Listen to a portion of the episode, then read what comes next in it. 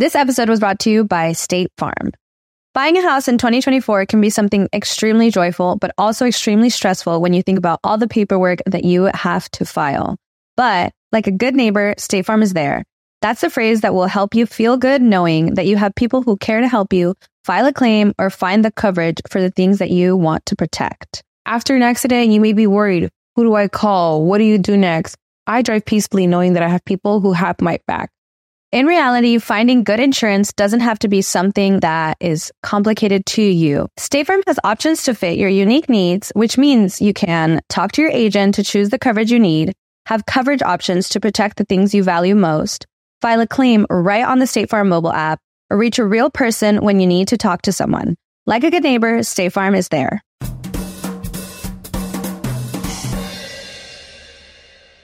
Hello mi gente amada y bienvenidos a un nuevo episodio de Bla Bla Bla. Muchas gracias a todos los que están escuchando. Como les digo siempre, lo agradezco de todo corazón. No lo digo de manera hipócrita ni sarcástica. Hoy estoy muy feliz porque pude ir al gimnasio en la mañana, me propuse hacer ejercicio, fui hace dos días, fui hoy de nuevo cuando estuve en la gira en Panamá, hice ejercicio dos días, porque yo soy, y esto aquí seguramente ya lo he hablado en el podcast, pero yo soy como un fit mediocre o, o fit super mediocre. ¿Por qué?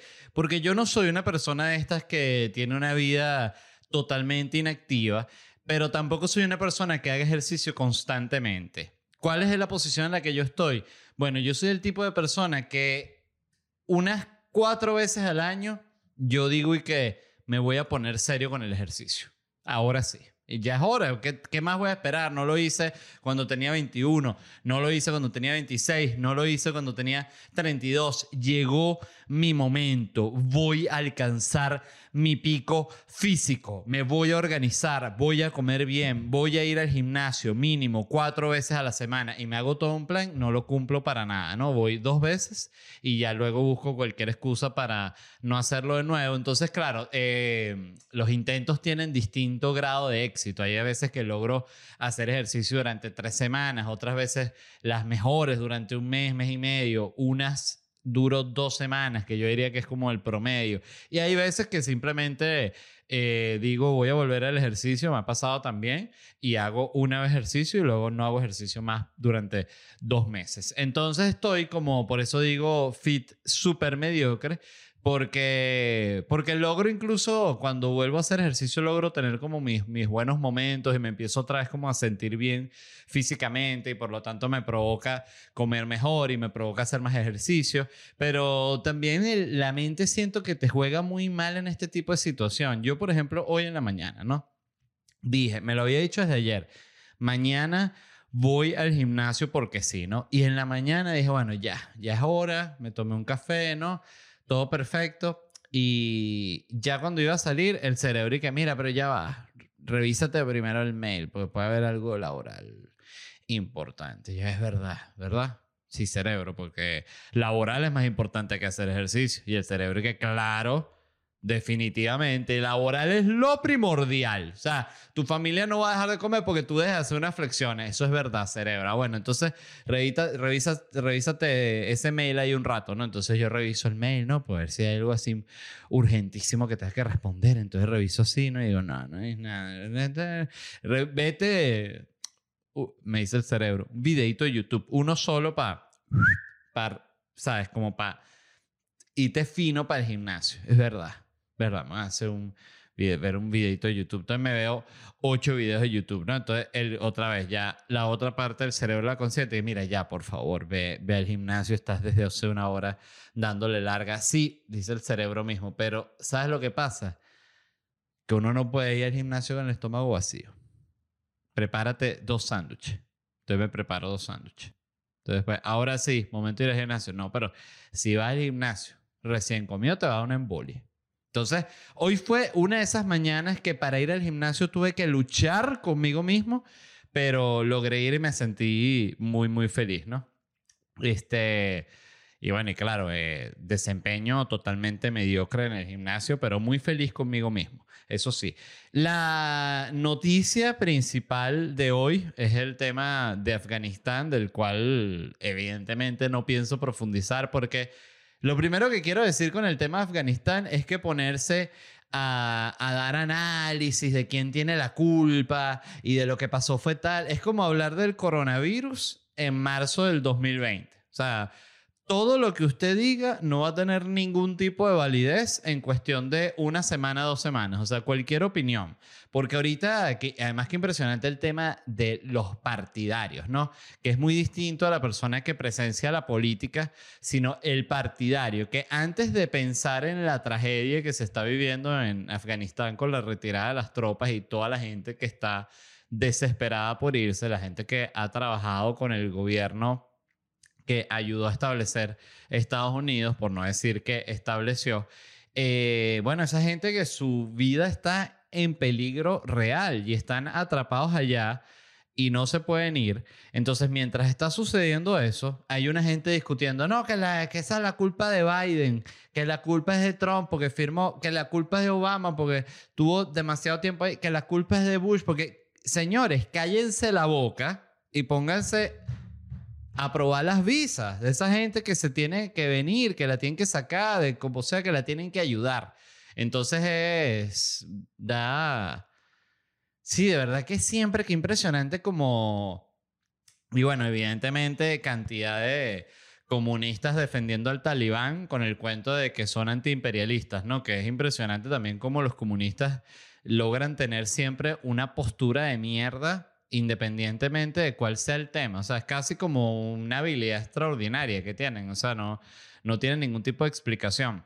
Pero el punto es, y que es lo más loco realmente de todo lo que sucedió con Afganistán y que yo creo que es lo que tiene en general la gente más impresionada, es la rapidez con la que sucedió esto. Porque Estados Unidos lleva en Afganistán 20 años y se fueron y Afganistán cayó en tres días. O sea, en tres días ya había caído la capital, en 72 horas. Entonces, fíjense este cálculo que yo hice solo para que entiendan la, que entendamos, no que entiendan ustedes, que entendamos la magnitud de la cagada. 20 eh, años por 365 días, ¿no? Que es lo que tiene cada año. Por 24 horas son 175 mil horas invertidas en Afganistán por parte de eh, todos los diplomáticos y los soldados, sin hablar de la cantidad de gente que ha muerto, que creo que son también 180 mil, una cosa así.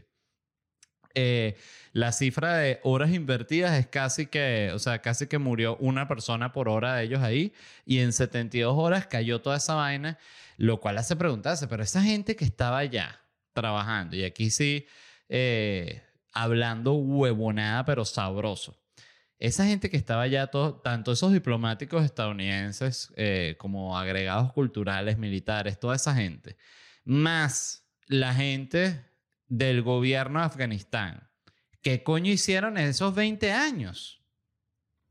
Porque es que no tiene ni sentido. O sea, eh, eh, es como que, oye, tú me dices, no, que cayó en tres meses. Bueno, ok, pero coño, pim, pim, se dieron, tan, misiles, una... No, esto fue que se fueron y esta gente como que estaba, o sea, además que es como que el, talibán estaba íntegro, que es lo más loco, o sea, es como que llegaron los gringos y el talibán así.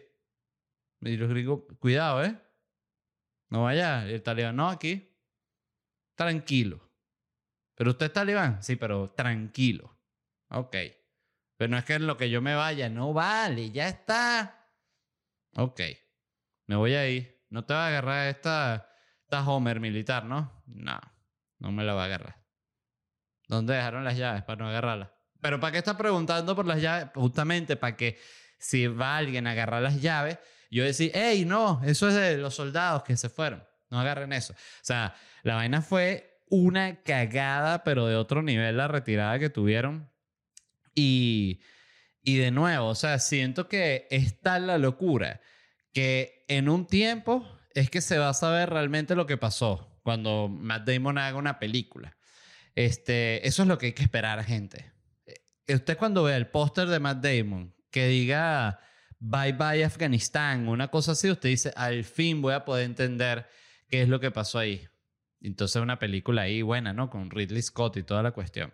Eh, bueno, no sé si con Ridley Scott, porque Ridley Scott ya tiene como 90 años, pero esa gente que impresionante que es tan vieja y sigue sacando película y película y película, que uno dice, qué arrecho, o sea, de verdad. Eh, siento que así hay que vivir la vida.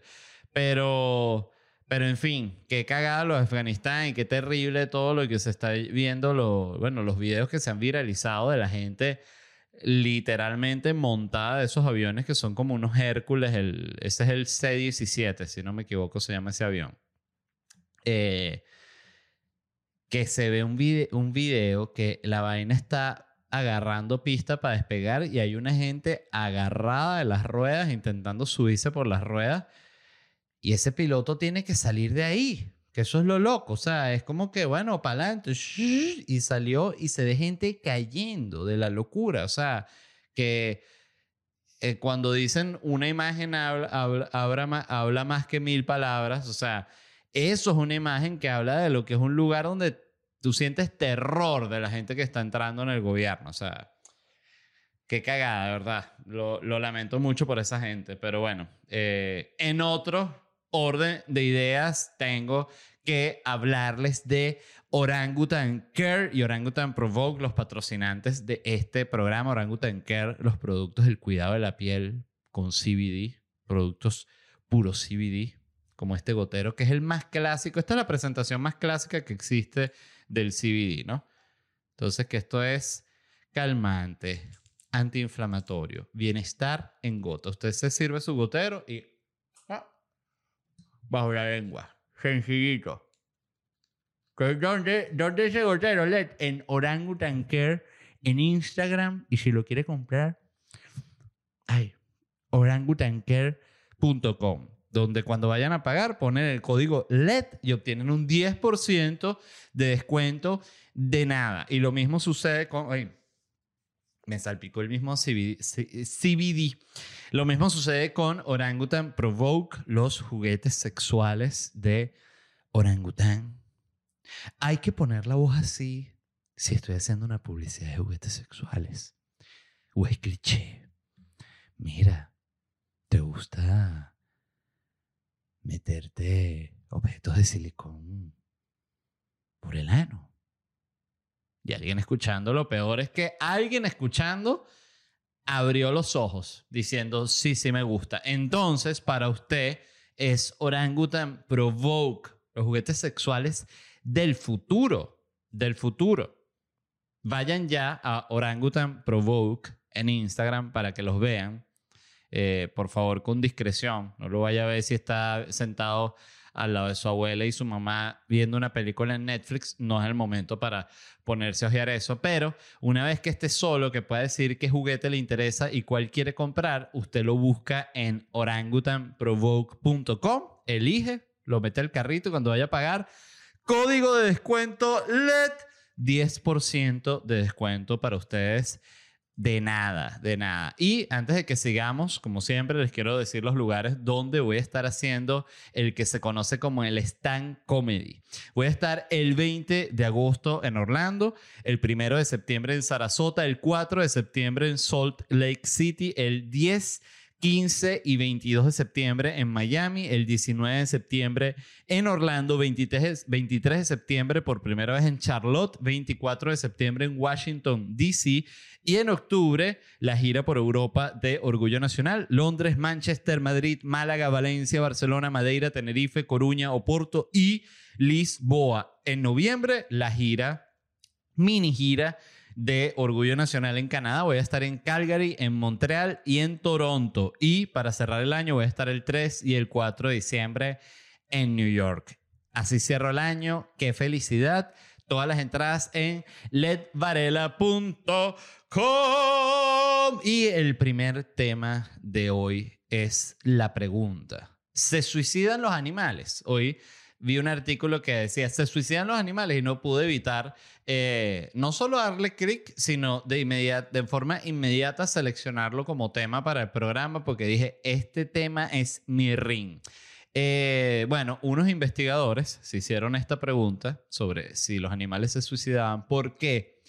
porque hay varias historias de animales que se han suicidado. O sea, claramente. Por ejemplo, el entrenador de Flipper. Escuchen esta historia, qué triste y qué impactante. El entrenador de Flipper, que por cierto Flipper se llamaba Katy, Katie. Me parece confuso para un delfín no tenerle como un nombre de actor. O sea, si tú vas a entrenar a un delfín, porque además esos animales muchas veces los entrenan por encargo. O sea, en serio, van a hacer una película. Eso lo leí una vez, tal vez es mentira.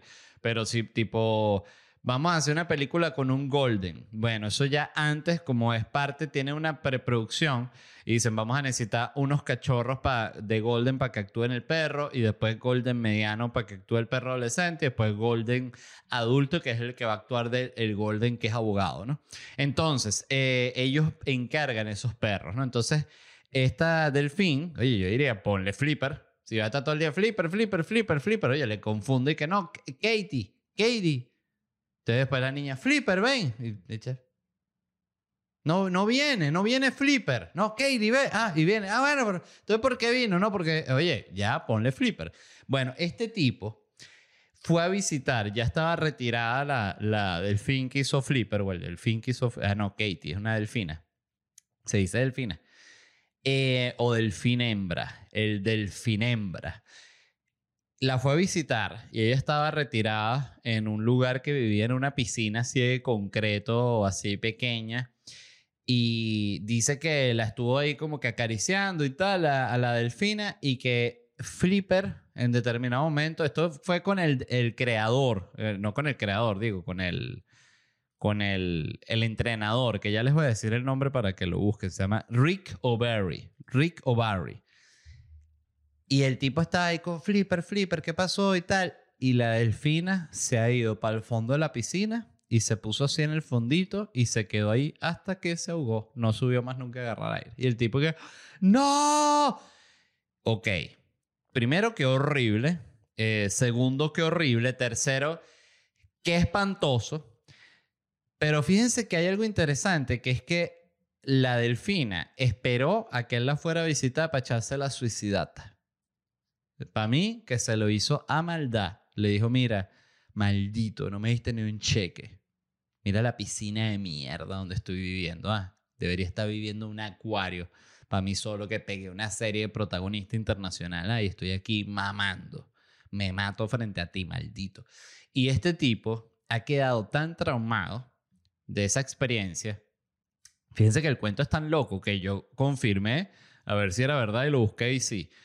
Eh, que este tipo se pasó de ser un entrenador de delfines, que de nuevo es una cosa espantosa, a ser un activista a favor de los animales. O sea, esto fue una experiencia que le cambió la vida. Y este tipo, de hecho, es el activista de la película del documental The Cove, que para quien no haya visto el documental The Cove, por favor, no lo vea, ¿ok? O sea, trata sobre cómo pescan unos delfines, una cuestión así en Japón que los, los, los vuelve mierda. O sea, es una vaina espantosa de los documentales más terribles que he visto en mi vida. Todos los documentales que son de animales sufriendo, de Cove, la otra que se llama que sí, Blackfish, no sé, que trata de la ballena esta que mató a una gente que estaba con tremenda depresión. Todos esos documentales son muy tristes, o sea, porque es que es más triste. Hay algo, y siempre esto lo ha dicho cantidad de gente, pero hay algo en el sufrimiento animal que es tan, tan involuntario y tiene como tanta tan poca decisión el animal sobre lo que está pasando que lo hace como más cruel. Este.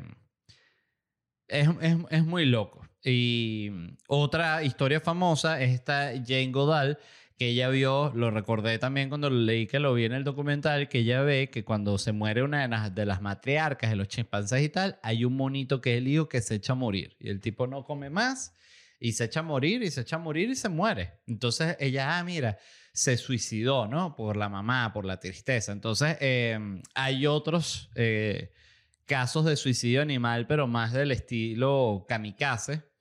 Y es, por ejemplo, leí que estas, hay unas hormigas que explotan para soltar un veneno. Entonces, cuando viene un depredador a la colonia, la hormiga está ¡ah! y explota, ¡pa! Y sale ese venenero para todos lados y defiende del depredador, evidentemente.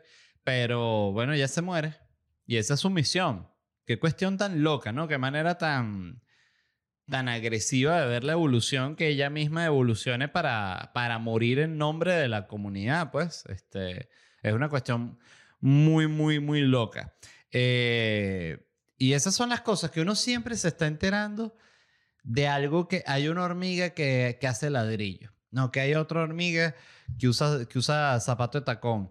Que hay una hormiga que aprendió a usar Excel para llevar todas las cuentas de la, de la, de la colonia. Oye, es impresionante las cosas que logran hacer las hormigas y que uno ni está enterado. Y otra cosa que también me he dado cuenta y que tampoco me deja impresionar nunca es como el otro día fui, el otro día, ayer, fui al zoológico de Miami, ¿no? Este, yo sé que hay gente que odia los zoológicos, yo no soy antizoológico, además sé, eh, y corrígeme si estoy equivocado, no, no me tiene que corregir porque sé que es el caso de muchos zoológicos, eh, funcionan como lugares donde animales que están en peligro de extinción están protegidos y tienen ahí un par de ejemplares que ellos pueden reproducir y tienen una función dentro de la conservación del animal. ¿Que el animal debería estar libre? Sí. ¿Que el animal debería estar eh, en su entorno? Sí. Pero muchas veces no pueden estar en su entorno porque su entorno o no existe o su entorno es sumamente peligroso. Entonces, eh, sí, sigue siendo un negocio los zoológicos, pero siento que es un negocio que tiene una función con los animales. El zoológico de Miami, además, en particular me gustó porque los animales tienen bastante espacio, que eso sí debo decir que en varios zoológicos que he visto, es un, me parece que es un pelón duro que tienen que de repente tienen unos animales en un lugar que tú dices, oye, esto claramente es pequeño para ese animal. O sea, no, no, no tienes que ser un experto en, en, en chimpancés para entender que ese mono está triste de arrecho. Siempre recuerdo un, un orangután que vi, creo que era un orangután, sí, en el zoológico de Berlín. Bueno, la cara que tenía ese mono de tristeza y depresión tenía a todo el mundo triste, era impresionante. Todo el mundo entraba así, ay, para ver los animales, y veía el mono y salía todo el mundo triste, porque el mono estaba así. Y tú entendías, y la gente lo miraba así, y el mono te miraba como que, ayúdame, por favor, quiero irme para mi vaina. Estoy aquí con esta vitrina, estos malditos niños tomándome fotos. Eh, se, altera. Este, ¿Qué les iba a decir? Ah, hay otras abejas, leí, que si saben que tienen parásitos, ellas se van y se mueren fuera del nido para no infectar la colmena. Este, entonces hay como más estas situaciones en las cuales los animales voluntariamente eligen la muerte, pero no, según los, los, especialistas, no está visto como un acto de suicidio. Lo cual me pareció un análisis muy loco porque ellos decían como que, bueno, para determinar si es suicidio, hay primero que preguntarnos qué realmente es el suicidio, ¿no? Entonces decían que el suicidio es esta como decisión totalmente eh, consciente de que estás acabando con tu vida decía que esto de como de dejarse morir no cuenta como suicidio. A mí, yo estoy en desacuerdo. Yo creo que es otro tipo de suicidio. No es el, suicidio premeditado, no es el suicidio impulsivo por un momento depresivo, pero es un acto de, de suicidio. O sea, no, es innegable. Entonces, pero bueno, el punto para que sepan, los especialistas dijeron que no es suicidio. Entonces yo siempre me, es muy importante para mí decirles lo que dijeron los especialistas de verdad, ¿no? Esto le mandaron, según leí, el, el, por cierto, era un artículo bastante extenso, que algo que me llama la atención es que los artículos los están haciendo cada vez más cortos. O sea, tú ya ves artículos en medios serios que son de cuatro párrafos, que uno dice, verga, pero cuatro párrafos nada más, o sea, es como, es poca información, pero bueno. Eh, decían que lo que hicieron fue mandarles como consultar con distintos especialistas desde eh, antropólogos, este, veterinarios, especialistas en biología, de todo tipo de persona que pueda ser maestro en lo animal. Y les dieron estos casos como de muestras de eh, animales que habían cometido suicidio y tal. Y parte de lo que decía el artículo es que lo interesante era que no estaban de acuerdo, que muchas veces con los especialistas suelen estar como súper de acuerdo con respecto a algo, este, eh, o suele ser como más, más firme la, la, el porcentaje que va hacia una tendencia. Y, y decían que no, que había mucha discusión entre ellos, porque muchos se iban a la discusión filosófica de qué es el suicidio, ¿no? Este, pero bueno, nuevo, a mí me parece como bastante básico. O sea, si un animal se está dejando morir por una situación emocional, bueno, eso es un tipo de suicidio. Pero la prueba más firme que daban, y fíjense esto, qué loco, es que los animales no se pueden suicidar porque los animales, ningún animal es más inteligente que un niño o un preadolescente humano. Y hablaba de que en los niños y en los preadolescentes los casos de suicidio son súper escasos porque eh, la persona todavía no tiene esa conciencia de su vida y que puede acabar su vida y de lo que eso representa en, en, bueno, en su vida, valga la redundancia, ¿no? Este, qué loco eso, ¿no? Cuando estaba leyendo esto pensé, qué absurdo que el más inteligente de los chimpancés, el más más inteligente así que sabe lenguaje de señas y que hace rapidísimo los juegos, no es más inteligente que el más cretino de nuestros preadolescentes. ¿No les parece un, un dato que le vuela la cabeza? O sea, piensa en el preadolescente más cretino que has conocido en tu vida. ¿Sabes? Ah, mi papá, eh, mi papá. Eh, ese, ese maldito, ese coño de madre, no es más inteligente que es más inteligente que el más inteligente de los chimpancés. Eso habla muy mal de los chimpancés, discúlpenme. Para si hay chimpancés eh, escuchando el podcast, oye, vamos a activarnos, hacer más jueguito, más sudoku. Em, ay, quiero tomar un poco de café con su permiso, que lo tengo, me, me está haciendo ojitos desde hace rato, pero quería terminar la idea de los monos. Mm. ah, qué maravilla. Nada como un café en la noche. Y lo digo totalmente en serio, ni siquiera es joda.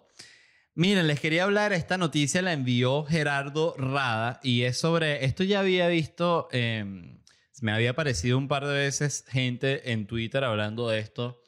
Eh, un amigo del Call of Duty lo había comentado también, pero no estoy seguro de que sea este. Lo que pasa es que en el momento no entendí bien el nombre y creo que sí es este, pero es sobre este juego que se llama Axie Infinity, que es el juego que permite ganar en dólares, ¿no? Este Gerardo Rada me envió este artículo de eldiario.com y estuve viendo la cuestión y lo que es es un jueguito, a la gente que no entienda, como un Pokémon con criptomoneda. Imagínense esa, esa mezcla. Pokémon meets criptomoneda. Entonces, ¿qué es? Es un juego de unos muñequitos, unos monstruos, ¿no? Y cada monstruo es una carta, igual que en Pokémon, que tú tienes el, Chalamander, el otro, el, Pikachu, el, el, otro, el Goku. La gente, no, se vuelve loco, ese no es de Pokémon, Goku es de Pokémon también, chicos, es lo que yo quiera. Este es mi podcast. Goku aquí es de Pokémon. Entonces, pa, Goku versus Pikachu. Oye, Goku versus Pikachu le da una verguiza a Pikachu que el pobre gato ese ni lo entiende qué le está pasando. Es horrible. Em, qué buena esa discusión de si Goku es el personaje más poderoso que existe. Y de verdad es que seguramente hay alguno de Marvel, pues Marvel ya ha hecho tanto muñeco que seguramente hay uno que es tan poderoso como algo así, pero no sé cuál es. Pero para seguir hablando de este videojuego, consiste como el juego de Pokémon, en poner a pelear monstruos, ¿no? Pero ¿qué pasa? Que primero tú para tener los monstruos tienes que comprar las cartas y cada monstruo cuesta, escuchen esto, 300 dólares que tienes que comprar con criptomonedas. O sea, para jugar el jueguito tienes que tener billetera digital en, en cualquiera de las marcas de, de Binance. El, me acuerdo de Binance porque, porque la la mencioné, pero ¿cuál otra? Este, hay varias. Eh, billetera digital.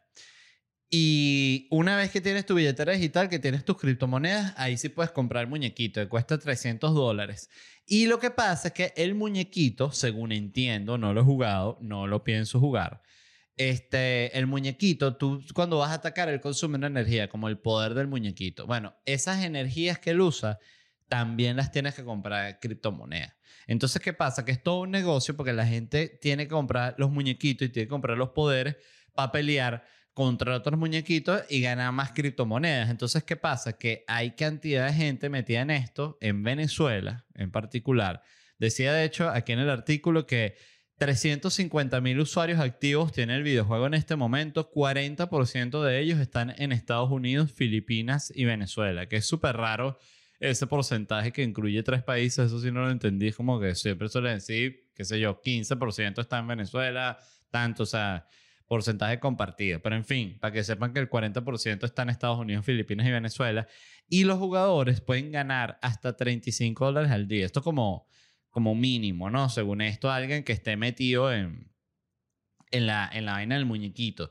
Y me sorprende cómo Venezuela, con todo el tema de los controles cambiarios y de todos los temas que hay allá con los bancos que no permiten a la gente como que mm, mover su dinero eh, de manera lógica, sería la palabra. Sí, normal.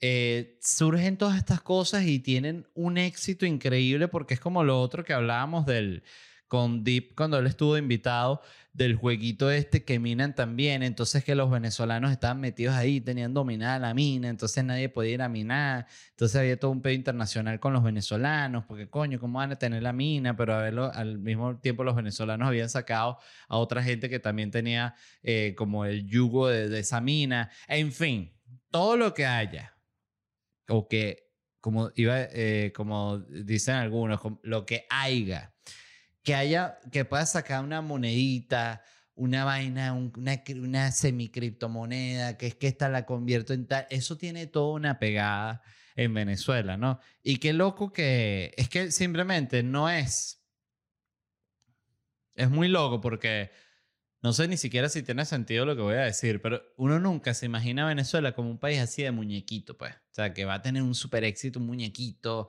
un videojuego, ¿qué tal? Y sí, o sea, Venezuela es un país como muy digital. De hecho, fíjense que uno de los países hasta el día de hoy, creo que, o si, si todavía no se mantiene, lo fue durante mucho tiempo, era uno de los países de Venezuela donde más se usaba Twitter, pero una cosa bestial. O sea, la cantidad de venezolanos que estaban metidos en Twitter, el porcentaje era muchísimo más alto que el de cualquier otro país. O sea, estaba literal en, el, en, los primeros, ¿no? Y tú lo notabas, o sea, que era que a la gente le, le, le gusta, o sea, está pendiente, vaina, mira aquí esto, historia, esto, comparte, vaina, o sea, es un país muy así, entonces tiene todo el sentido esto de que hayan pegado estos muñequitos de Axie Infinity y bueno, nada, quería simplemente comentarlo porque seguramente hay gente escuchando desde Venezuela diciendo, ¿cómo me puedo ganar un dinero extra jugando Pokémon? Axie Infinity. Esto no es publicidad, por cierto. Hay gente que dirá, coño, ¿será que, que la gente de Axie Infinity está, está trabajando con, con influencers? No, no, no. Primero, no, me, no soy influencer. Este, y, y sí, ¿no? O sea, no, no hay necesidad. Si, si, si me estuviesen pagando, lo diría y más bien estaría contentísimo. Axie Infinity, mejor, los mejores muñequitos, los mejores monstruos.com.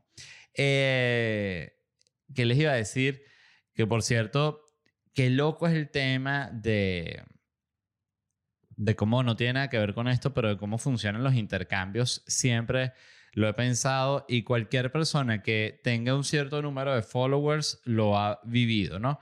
Yo soy una persona que estoy, tengo un buen número de followers. Eh, tengo en Instagram 500 mil, en Twitter 400 mil, en Facebook sí tengo 900 mil, ya voy camino al millón. Este, y entonces existe mucho que yo recuerdo que esto donde más me ha pasado es en las giras, ¿no?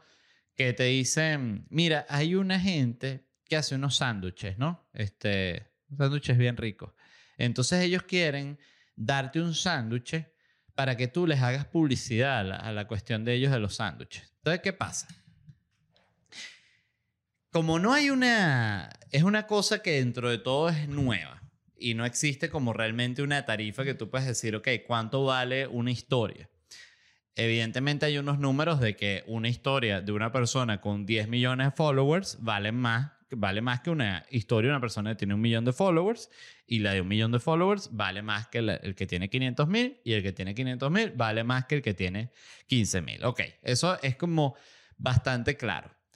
Pero dicho eso, la percepción real que yo he visto de cantidad de gente es que eso no vale nada. O sea, como que, sí, vale, montame ahí. Montame el sándwich. Entonces tú dices, ¿qué está, ¿cuál es el trato que, se está dando ahí y que por eso yo creo que la gente no debería aceptar un sándwich por, publicar una historia? Es, tu historia vale un sándwich. Es muy sencillo, porque es un sándwich por una historia, pero la realidad es que la historia no vale un sándwich, vale más. ¿cuánto? 100 sándwiches, 50 sándwiches, 1000 sándwiches, no sé, pero no vale un sándwich. Eso sí, te lo puedo decir. Un sándwich y un café con leche no lo vale. Entonces, eh, por otro lado, de nuevo, a mí siempre me ha impresionado porque yo soy como muy muy huevón en ese sentido. O sea, yo siempre pienso como que no hay que hacer mucha publicidad porque, bueno, la gente que te está siguiendo a ti te está siguiendo, en mi caso, porque soy comediante. Entonces, como que no quiero que la gente lo que esté viendo de mí es como pura publicidad. O sea, me parece como lo lógico. Pero por otro lado, tú ves que hay gente que no tiene ningún tipo de problema con eso. O sea, que todo el timeline, todo lo que montan es publicidad y es como que no hay problema. Entonces tú dices, no, bueno, ese soy yo que soy un estúpido, lo estoy viendo así y seguramente lo que estoy es perdiendo dinero. Este, pero sí, les quería comentar porque lo del sándwich siempre lo recuerdo mucho porque no por ese sándwich en particular, sino porque me ha pasado muchas veces. O sea, en serio, que la gente te dice eso, eh, un sándwich este, y me subes un post y tal. Me dice, coño, vale, pero que falta de respeto. No joda. Muchas gracias a todos los que escucharon. Recuerden que el episodio completo está disponible en patreon.com slash bla bla bla podcast y si quieren conseguir entradas para mis shows en vivo pueden visitar ledvarela.com.